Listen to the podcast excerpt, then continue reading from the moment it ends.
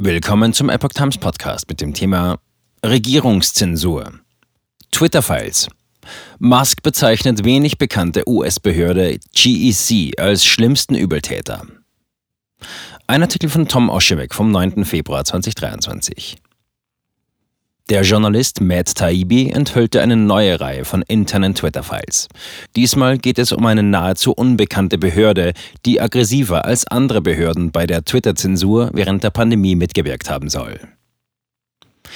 Elon Musk hat am Montag eine bislang wenig bekannte Bundesbehörde beschuldigt, der schlimmste Übeltäter in Sachen Zensur und Medienmanipulation der US-Regierung zu sein.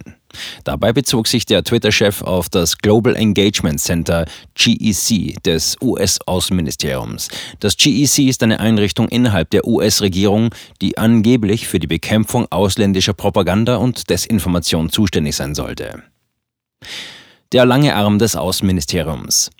Journalist Matt Taibbi bezeichnete die Behörde in seinem Twitter-Beitrag als jungen, analytischen, intelligenten Arm des Außenministeriums. Dieser soll seinen Angaben nach maßgeblich an der Zensur von Twitter-Inhalten beteiligt gewesen sein. Die Behörde soll versucht haben, jede Spekulation im Netz, die von dem öffentlichen Narrativ der Kommunistischen Partei Chinas abwich, dass das Coronavirus von einem Tiermarkt in Wuhan stammt, zu unterdrücken.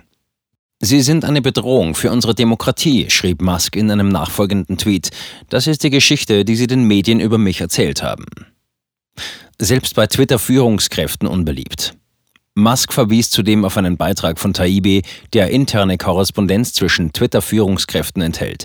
Diese deutet darauf hin, dass die Mitarbeiter des Unternehmens selbst nicht gut auf das GEC zu sprechen waren. Sie bevorzugten die Kommunikation mit dem FBI und dem Heimatschutzministerium. In ihrer E-Mail-Kommunikation bezeichneten sie das GEC als zu politisch und pressefreudig, während sie das FBI und das Heimatschutzministerium als unpolitisch beschrieben. Nach Angaben der Regierungsbehörde selbst besteht ihre Hauptaufgabe darin, Desinformation und Propaganda aus dem Ausland aufzuspüren und zu bekämpfen, sowie faktenbasierte Narrative zu fördern. Das Ziel dabei sei, der böswilligen Einflussnahme und Desinformationskampagnen gegen Amerika und seine Verbündeten entgegenzuwirken. Dabei arbeitet das GEC mit einer Vielzahl von Partnern zusammen, darunter andere US-Regierungsbehörden, Privatunternehmen und ausländische Verbündete. Die Epoch Times hat das GEC um eine Stellungnahme gebeten, aber bis zur Veröffentlichung keine Antwort erhalten. GEC unterstützt Narrativ der KP Chinas.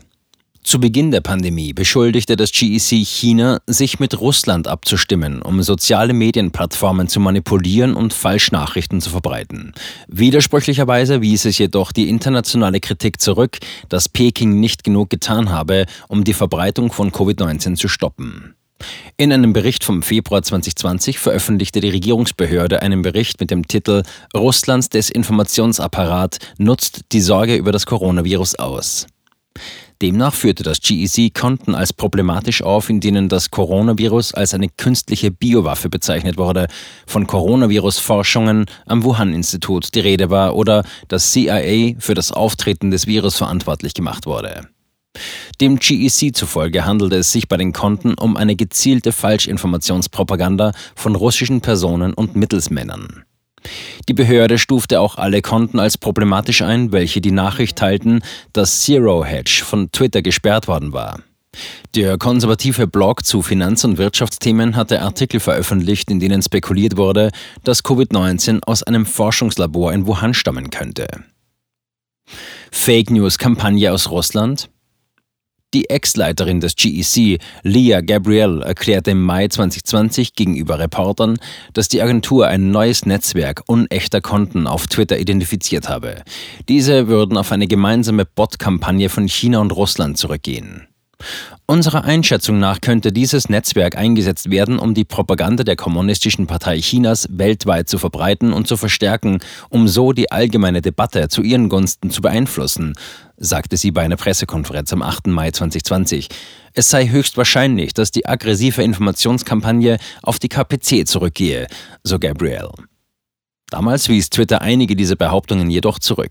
Der Konzern erklärte, ihm seien rund 5000 Konten von der GEC genannt worden. Nach einer ersten Überprüfung seien sie jedoch zu dem Schluss gekommen, dass die Konten die Positionen des chinesischen Regimes nicht zu unterstützen schienen. Viele der Konten gehörten zu westlichen Regierungsstellen, Rechtsorganisationen und Journalisten. Ein Sprecher des Außenministeriums entgegnete daraufhin, dass die Konten, die das GEC Twitter zur Verfügung stellte, nur einen kleinen Ausschnitt aus einem Datensatz von fast 250.000 Konten darstellen. Es ist nicht überraschend, dass es in jeder Stichprobe echte Konten gibt, so der Sprecher.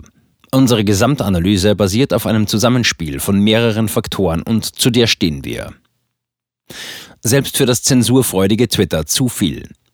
Twitters damaliger Trust and Safety-Chef für Sicherheitsfragen, Joel Roth, bezeichnete diese Blitzaktion des GEC in einer internen E-Mail als einen Versuch der Behörde, sich in die laufenden Gespräche zwischen Twitter, der Heimatschutzbehörde und dem FBI einzuklinken. Roth wies darauf hin, dass das Außenministerium eine wichtige Stimme sei, die Twitter nicht vernachlässigen wolle. Allerdings empfahl er dem Twitter-Team, weiterhin einen Unterschied zu den anderen Behörden zu machen, über die wir über Jahre hinweg äußerst vertrauenswürdige Beziehungen aufgebaut haben. Diese würden über ein beträchtliches Fachwissen und Autorität in diesen Bereichen verfügen. Andere Teile der US-Regierung, die sich von Zeit zu Zeit zu diesen Fragen äußerten, seien hingegen manchmal politischer als andere. In einem anderen Fall hatte es das GEC eilig, Materialien an die Medien weiterzugeben, um ein politisch motiviertes Narrativ voranzutreiben, das jedoch nicht unbedingt auf harten Fakten beruhte. Der Zeitraum, wann sie das Material an uns weitergeben und wann sie damit an die Presse gehen, ist nach wie vor problembehaftet, heißt es in der internen Unternehmenskommunikation, von der Taibi einen Screenshot veröffentlichte. Wir prüfen die Daten streng nach unseren eigenen internen Standards und machen keine halben Sachen, nur um ihren Medienzyklus zu erfüllen, schrieb ein Twitter-Mitarbeiter an seine Kollegen. Twitter will GEC nicht bei internen Meetings dabei haben. Roth schrieb in einer weiteren E-Mail, dass FBI-Vertreter das GEC trotz der Einwände der Social-Media-Plattform zu dem wöchentlichen Treffen im Rahmen der Sicherung der US-Wahlen eingeladen hat. Die Anwesenheit des GEC bei diesen Treffen ist aus mehreren Gründen problematisch, schrieb Roth. Darunter auch, dass das GEC ein Mandat für offensive IO, Informationsoperationen, zur Förderung amerikanischer Interessen habe.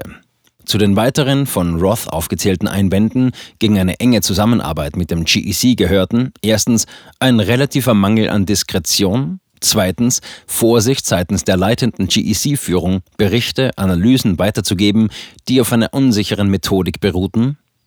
Drittens, eine geringe Erfolgsbilanz bei der Zusammenarbeit mit der Industrie. Die E-Mails waren Teil einer zwölften Reihe von Twitter-Files, die Taibi auf Grundlage der von Musk zur Verfügung gestellten Dokumente veröffentlichte.